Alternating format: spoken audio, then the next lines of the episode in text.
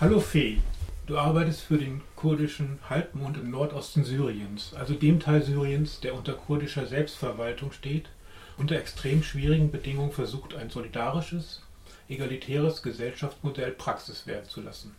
Dazu gehört zum Beispiel die Befreiung der Frau vom Patriarchat, aber auch die Durchsetzung von ökologischen Techniken, was als notwendige Bedingung einer befreiten Gesellschaft im 21. Jahrhundert dort angesehen wird. Gleichzeitig herrscht Krieg Insbesondere die Türkei greift das Projekt mit Hilfe von islamistischen Banden und deutschen Waffen an, mit dem erklärten Willen der Vernichtung des Projektes. Um was geht es in diesem außergewöhnlichen Kontext bei der Arbeit vom Kurdish Red Crescent? Äh, ja, hallo, ich bin Fee und genau, ich arbeite für den kurdischen Roten Halbmond bzw. Kurdish Red Crescent beziehungsweise auf Kurdisch, Hey was so Kurd. Wir sind Teil der Rotkreuz-Rothalbmond-Organisation. Das heißt, also wie hier das Rote Kreuz zum Beispiel oder äh, andere internationale Rotkreuz-Rothalbmond-Organisationen.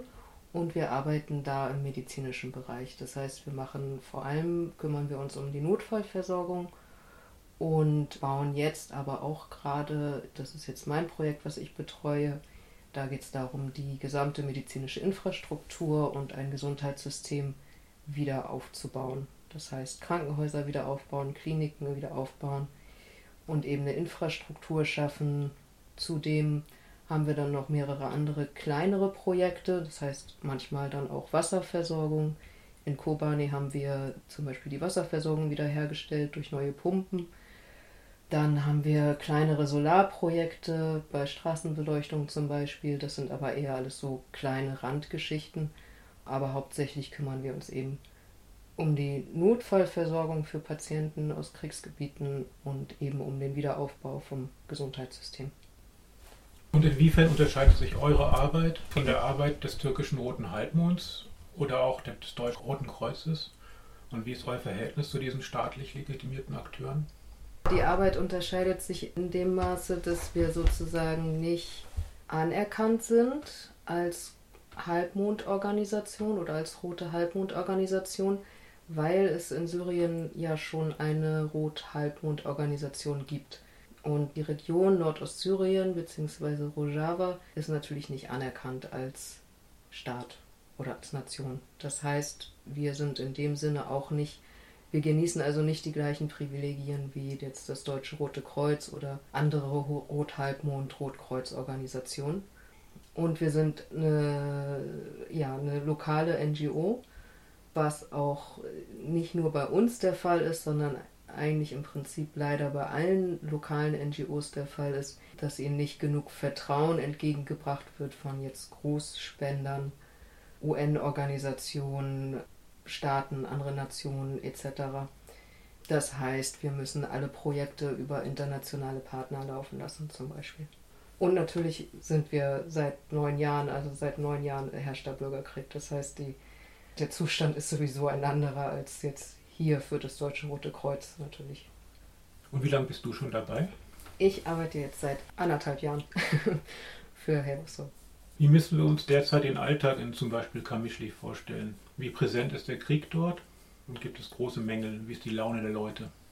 Wir haben unser Hauptbüro sozusagen ist in Kamischli vom in Anführungsstrichen richtigen Kriegsgeschehen. Also wir sind quasi nicht an der Frontline. Davon kriegen wir in Kamischli relativ wenig mit, außer zu dem Zeitpunkt, als die Türkei einmal angegriffen hat, eben am Anfang von ihrem Angriffskrieg. Da wurde auch einmal Kamischli mit attackiert. Ja, das war natürlich, ja, es war eben äh, Kriegssituation, es sind Dinge in die Luft geflogen, es wurde, es war laut ähm, und ja, äh, dramatisch. Ähm, ansonsten sind wir aber relativ weit entfernt das heißt, jetzt von, von Kamschli zur Frontline sind es, wenn man die schnellste Strecke mit dem Auto nehmen würde, äh, etwa zwei Stunden. Ein Problem, was wir natürlich haben, dadurch, dass die, also durch die jetzt besetzten Gebiete von der Türkei, zählt unter anderem auch die Hauptverkehrsader, die einmal durch Nordsyrien führt Die können wir jetzt zurzeit nur teilweise befahren, weil die teilweise auch besetzt ist von den ähm, Alliierten der Türkei. Das heißt, wir müssen jetzt derbe Umwege fahren, über wenn wir nach Membic oder nach Kobani in die Region wollen.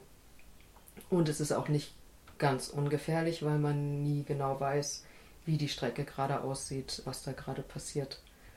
Dann kommt natürlich dazu, dass teilweise dann Strecken, also das war jetzt auch am Anfang, das hat sich jetzt wieder ein bisschen beruhigt, aber teilweise eben Strecken auch durch das syrische Militär dann gesperrt waren und wir dadurch kurzzeitig zumindest haben wir den Zugang zu Membic und Kobani verloren. Wir konnten da gar nicht hin, weil wir eben viele unserer Mitarbeiter zumindest nicht durch die syrischen Kontrollpunkte fahren konnten. Das schränkt natürlich allgemein unsere Bewegungsfreiheiten ein.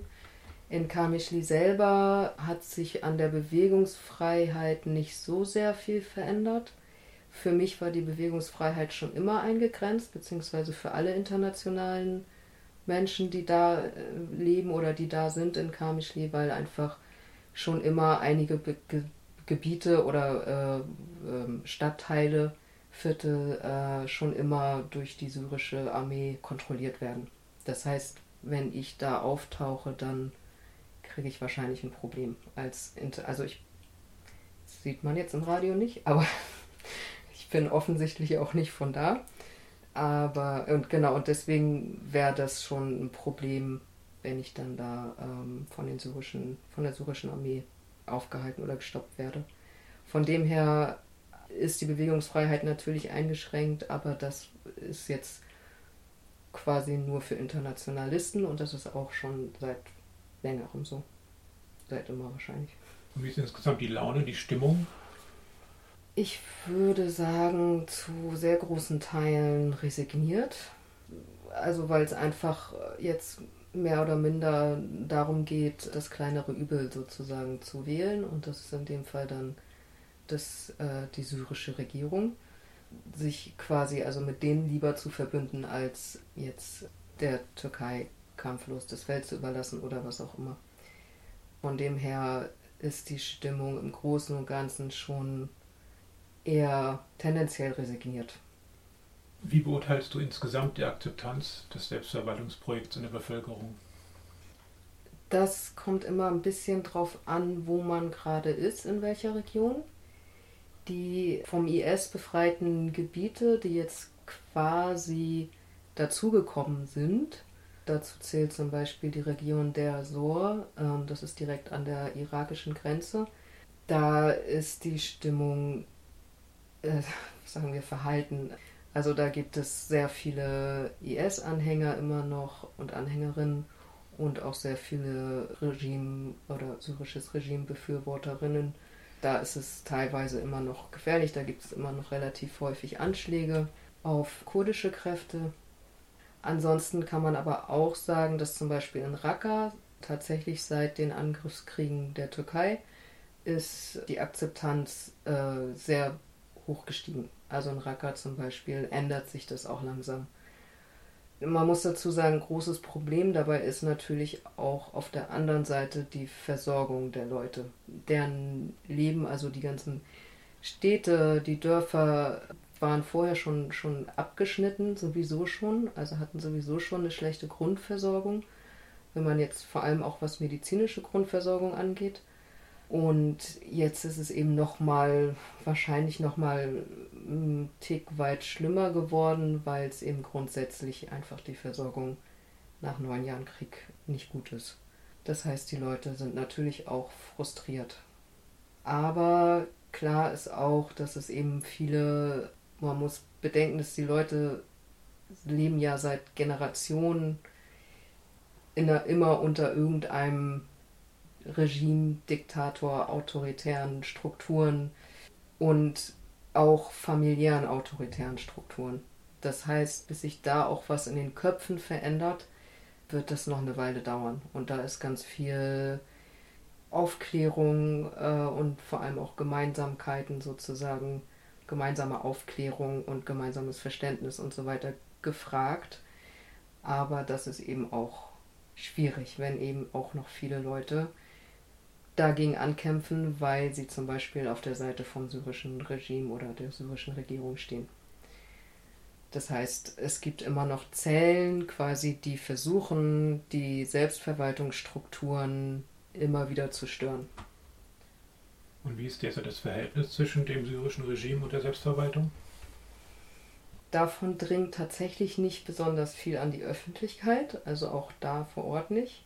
Es gibt jetzt diese Vereinbarung, die ist aber tatsächlich nur zwischen der Selbstverwaltung bzw. Der, der SDF also den syrisch-demokratischen Streitkräften. Streitkräften, genau, danke. Und der syrischen Armee. Da gibt es eben diese, diese Vereinbarungen, die sind aber auch alle immer noch nicht wirklich offiziell. Das heißt, das ist alles immer noch sehr wackelig. Also es gibt keinen Vertrag, der sich nachlesen lässt oder so? Nee, leider nicht. Ich weiß, dass die Selbstverwaltung und die syrische Regierung immer wieder auch miteinander verhandeln, aber was genau die da verhandeln und was dabei rauskommt, das, dazu kann ich tatsächlich gar nichts sagen, weil das auch nicht veröffentlicht wird. Nun kommt zu all dem Chaos noch der Coronavirus, der nun keinen Unterschied macht zwischen Linken und Islamisten. Nee. Mich interessiert zunächst, wie die offizielle Linie der Verwaltung hierzu ist. Kannst du Unterschiede feststellen zwischen dem Krisenmanagement zum Beispiel hierzulande und dort? Also einfach nur auf der Idee, was man tun sollte? Und gibt es Unterschiede in Maßnahmen?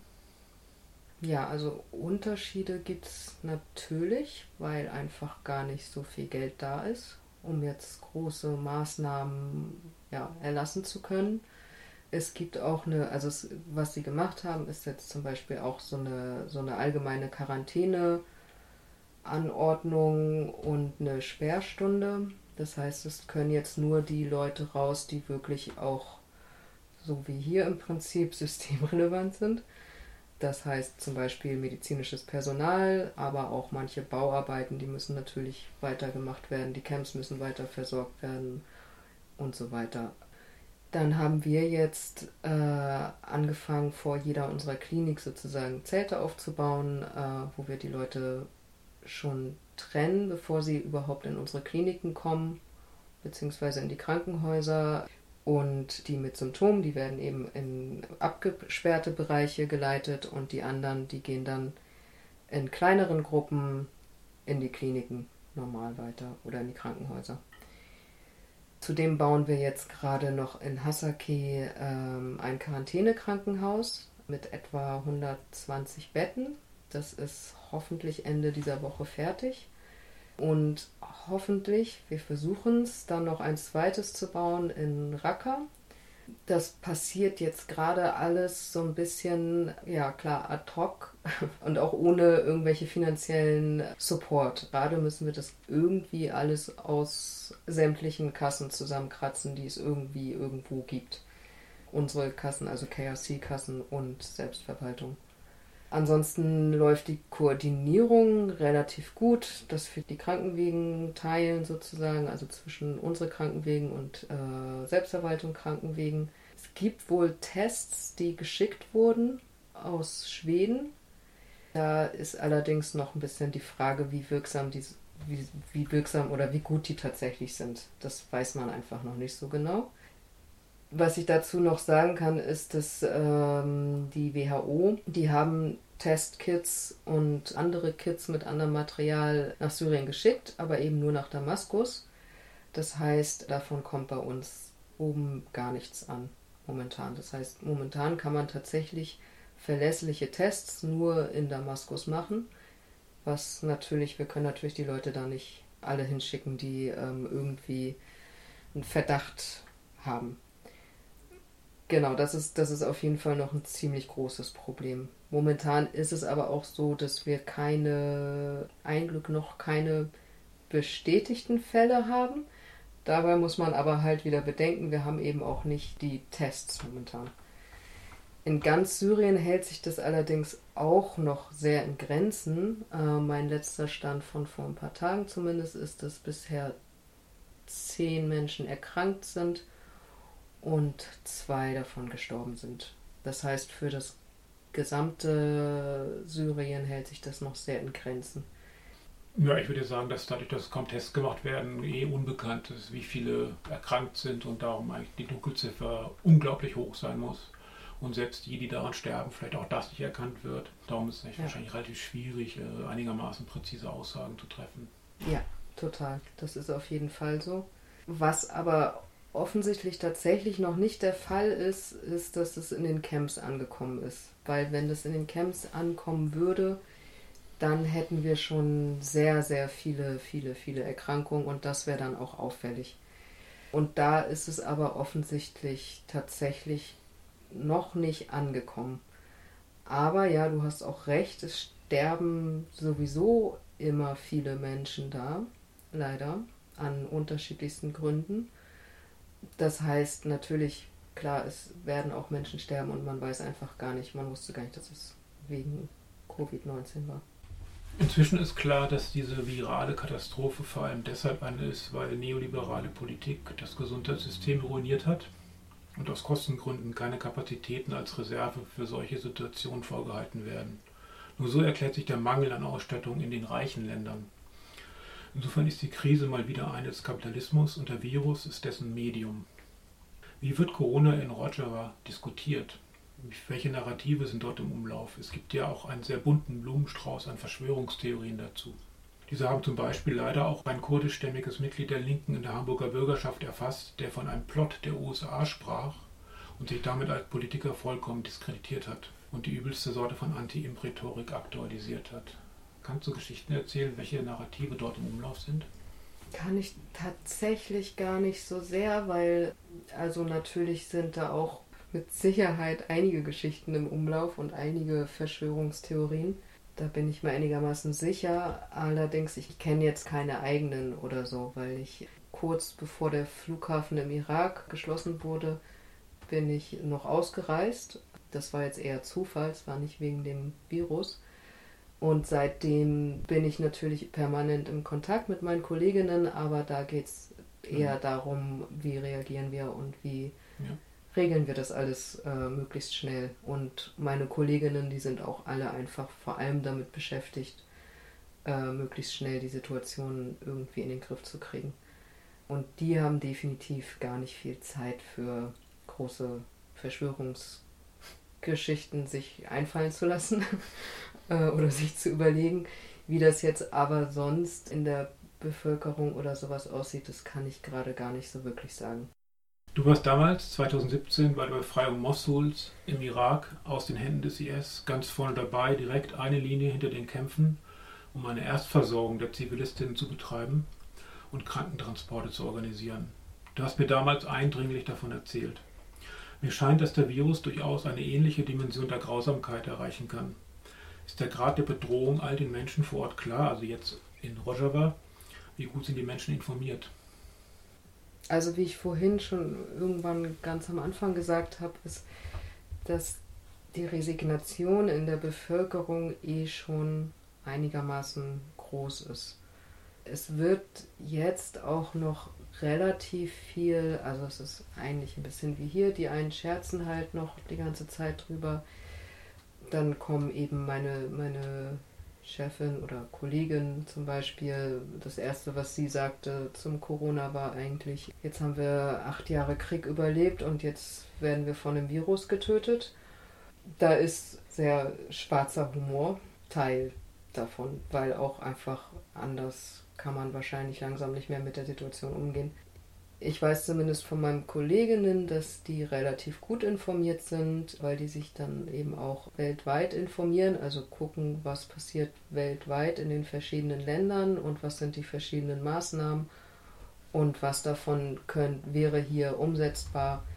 Also das funktioniert, glaube ich, relativ gut. Genau, die Medienleute sind zum Beispiel auch nicht von der Quarantäne betroffen. Das heißt, Medienleute dürfen in Rojava auch weiterhin die ganze Zeit unterwegs sein Natürlich mit den gegebenen Sicherheitsmaßnahmen und so weiter, also mit Sicherheitsabständen und so weiter, so wie es hier auch ist. Medienmäßig läuft es, glaube ich, also die Informationsweitergabe, soweit ich das von hier jetzt wieder beurteilen kann, läuft es, glaube ich, ganz gut. Wie wirkt sich der Virus auf das politische Leben aus? Hierzulande sind ja die sogenannten Grundrechte plötzlich weg. Skandal. In Rojava haben sich in den letzten Jahren viele Menschen auch an politische Freiheiten gewöhnt. Wie wird deren Wegfall nun gesehen? Oder gibt es überhaupt einen Wegfall? Es gibt einen Wegfall natürlich durch eben die Sperrstunde zum Beispiel. Ich glaube aber, soweit ich das wieder von hier einschätzen kann momentan, würde ich sagen, wird es größtenteils akzeptiert und auch angenommen. Natürlich gibt es da auch dieselbe Frustration wie hier. Also Kinder müssen zu Hause bleiben, äh, werden zu Hause unterrichtet und so weiter. Und dann muss man natürlich bedenken, dass meistens die Familien da noch größer sind als hier und auf tendenziell kleinerem Raum. Das heißt, da ist natürlich, wird es der Frust auch relativ zügig kommen wahrscheinlich, so wie es hier ja auch schon ist. Allerdings glaube ich, dass eigentlich alle so mehr oder weniger das soweit akzeptieren und das eben als Sicherheitsmaßnahme und als Schutz für sich auch begreifen momentan. Wie bereitet ihr euch auf den Virus vor? Was laufen ganz konkret für Anstrengungen, die Menschen zu schützen? Und wie ist die Prognose? Weil hierzulande wird ja die ganze Zeit per Computersimulation in die Glaskugel geschaut, um zu erfahren, was in zwei Wochen wäre, wenn man dies oder das machen würde. Und das ist sicherlich nicht der Fall in Syrien. Nee, das ist nicht der Fall. Wir versuchen einfach so schnell wie möglich eben die, die Maßnahmen umzusetzen, die ich ja auch schon erwähnt habe. Das heißt, wir, wir trennen vor den Kliniken und Krankenhäusern wir desinfizieren öffentliche Gebäude, gibt eben die Ausgangssperre und die Quarantäne etc. etc. Das hatte ich, glaube ich, schon alles aufgezählt. Wir bauen die Krankenhäuser und das ist alles momentan, glaube ich, ziemlich klar. Das ist alles einfach die Vorbereitung auf den tatsächlichen Ausbruch. Im Großen und Ganzen wird davon ausgegangen, dass der natürlich auch da ausbrechen wird. Momentan läuft aber alles eben noch auf Vorbereitungsmaßnahmen und eigentlich wird einfach versucht, das größte Übel möglichst abzuwenden. Und wie wollt ihr euch schützen? Eine Folge der katastrophalen Zustände in den USA ist ja zum Beispiel, dass die Menschen, die im Krankenhaussektor arbeiten, sich selbst infizieren, dass es keinen ausreichenden Schutz gibt. Die Arbeiterinnen dort tragen zum Beispiel Müllsäcke als Schutz. Und ihr seid ja aber in Syrien die letzte Linie. Wenn ihr nicht mehr handlungsfähig seid, ist davon auszugehen, dass das Projekt zusammenbricht. Ja, das äh, wird wahrscheinlich so sein. Wir haben genau das gleiche Problem wie jetzt alle weltweit. Allerdings hatten wir das Problem auch schon vorher, dass es eben nicht genug Schutzkleidung gibt. Wir haben auch nicht genug Beatmungsmaschinen, Intensivbetten etc. Davon hatten wir vorher schon nicht genug. Und jetzt wird es natürlich kritisch. Ob damit auch das ganze Projekt dann stirbt, soweit würde ich jetzt erstmal noch nicht gehen wollen. Weil der politische oder der Freiheitsdrang ist ja, ist ja trotzdem noch da oder der, der Drang, ähm, eine demokratische Gesellschaft aufzubauen, der ist ja trotzdem noch da und der wird jetzt auch nicht durch einen Virus plötzlich sterben es ist halt nur klar, die große Unsicherheit äh, ist natürlich vorhanden, von wegen, also wie viele Leute werden sterben, werden wir das überhaupt alles überleben hier und so weiter. Also das heißt, die Resignation, die vorher schon da war, die macht sich dann natürlich noch breiter. Seid ihr mit medizinischem Personal und Pflegekräften aus anderen Ländern vernetzt? Könnte ein direkter Erfahrungsaustausch helfen? Ja, wir arbeiten mit unseren, ähm, hatte ich ja auch anfangs, glaube ich, erwähnt, äh, arbeiten wir eben viel mit internationalen Partnern und mit denen haben wir auch direkten äh, Austausch und Kontakt. Und viele von denen sind ja auch noch da. Ehrlich gesagt kommen viele aus Italien, das heißt, die gehen sowieso gerade nicht zurück nach Italien, aber eben auch aus Deutschland, Spanien, ja eigentlich weltweit. Die NGOs, die internationalen, mit denen sind wir eben, wie gesagt, im, im permanenten Austausch und die supporten uns auch gerade großartig. Ich kann mich an einen Vortrag auf dem Chaos Communication Kongress von Leuten der Hilfsorganisation CADOS aus Berlin erinnern, mit der ihr, ihr ja auch zusammenarbeitet.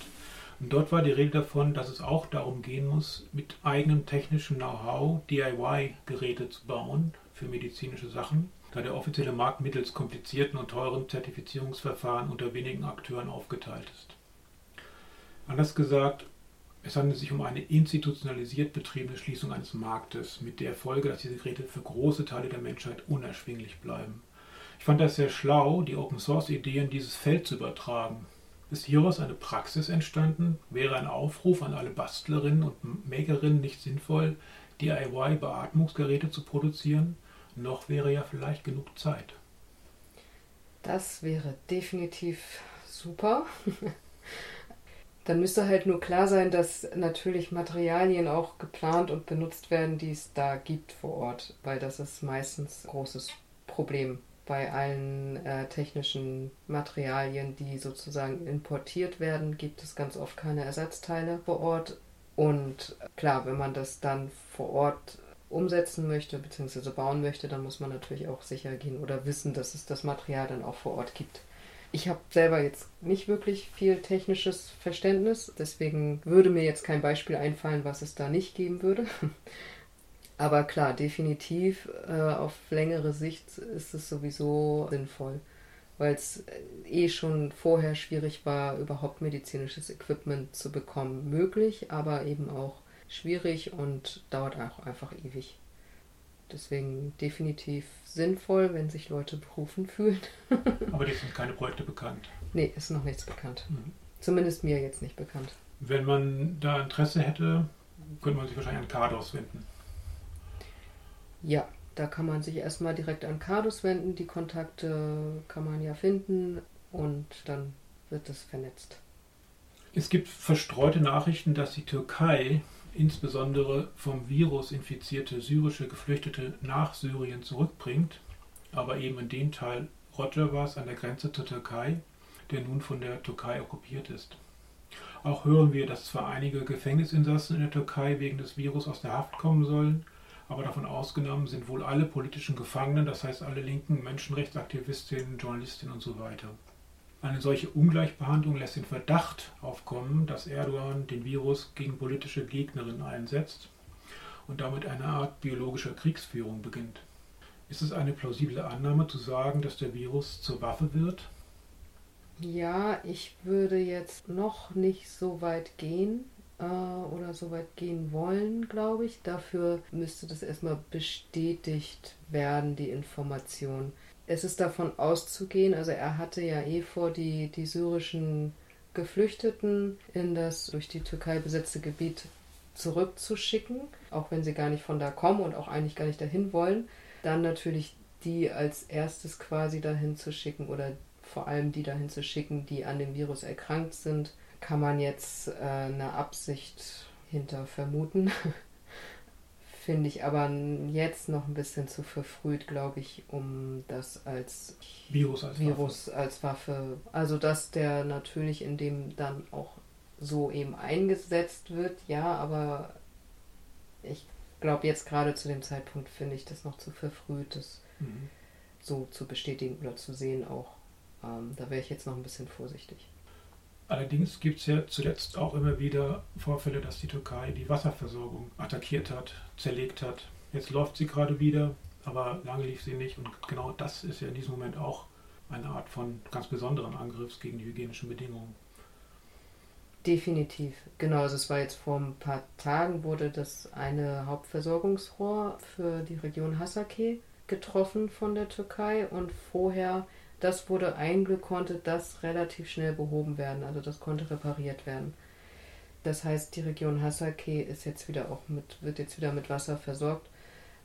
Davor gab es relativ am Anfang vom Angriffskrieg, ich glaube im Oktober, wurde schon mal ein Hauptversorgungsrohr getroffen, was dann aber im türkisch besetzten Gebiet lag. Das heißt, wir konnten es gar nicht oder die Selbstverwaltung konnte das gar nicht reparieren das war über Monate, war sozusagen wieder die Region Hasake ohne Wasserversorgung.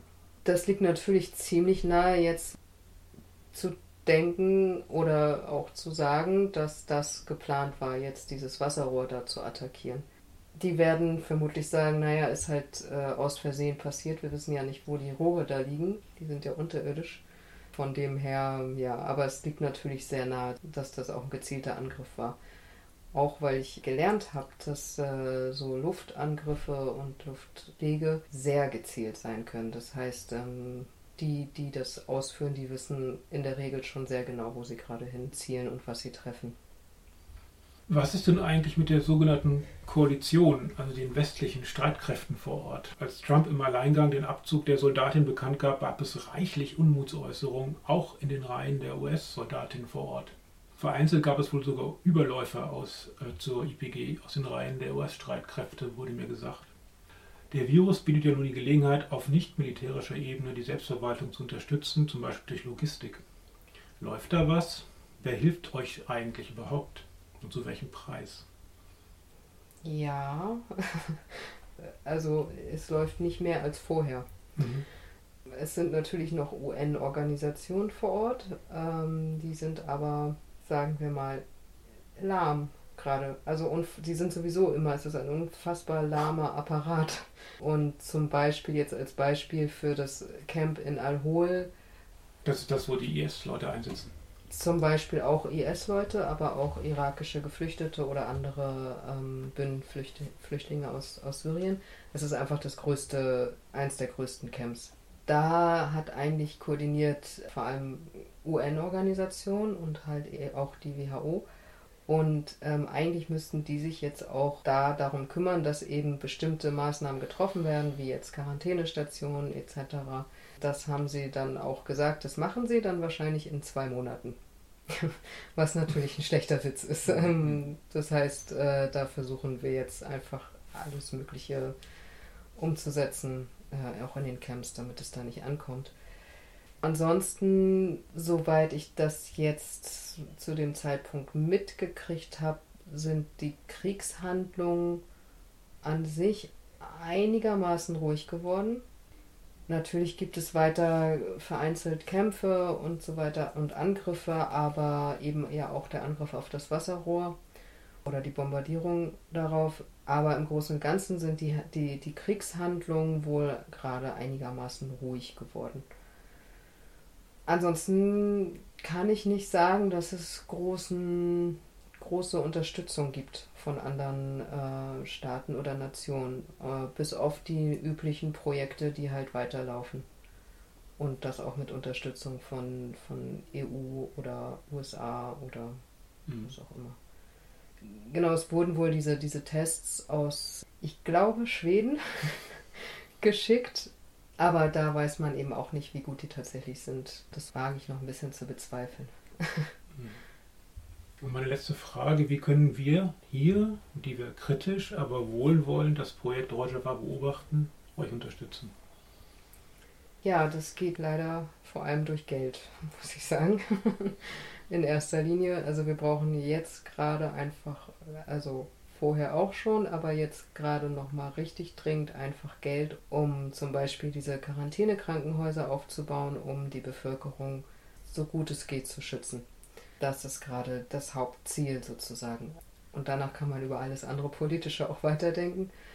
Genau, aber erstmal geht es darum, und dafür, brauchen wir vor allem Geld. Und das kann zum Beispiel an die an Hevasor A. Die, das ist ein Verein in Deutschland. Äh, wenn man das mal googelt, dann findet man da bestimmt auch eine Bankverbindung. Ich habe jetzt gerade keine parat. Mhm. Genau, aber über die kann, wird, wird das Geld dann auch bei uns ankommen. Ich muss dazu sagen, das weiß ich nicht genau. Die sind verteilt auf verschiedenste hm. Städte und also in ganz Europa. Und ich muss dazu sagen, es, ist ein bisschen verwirrend. Es ist nicht unsere Organisation. Wir sind Hewasur Akkord und wir arbeiten nur in Syrien bzw. Rojava und äh, Nordirak. Das ist eine andere Organisation, die nennt sich Hevasur Kurdistani und die sind sozusagen europaweit aktiv und äh, machen vor allem, ja, sammeln sie Geld für die kurdische Region.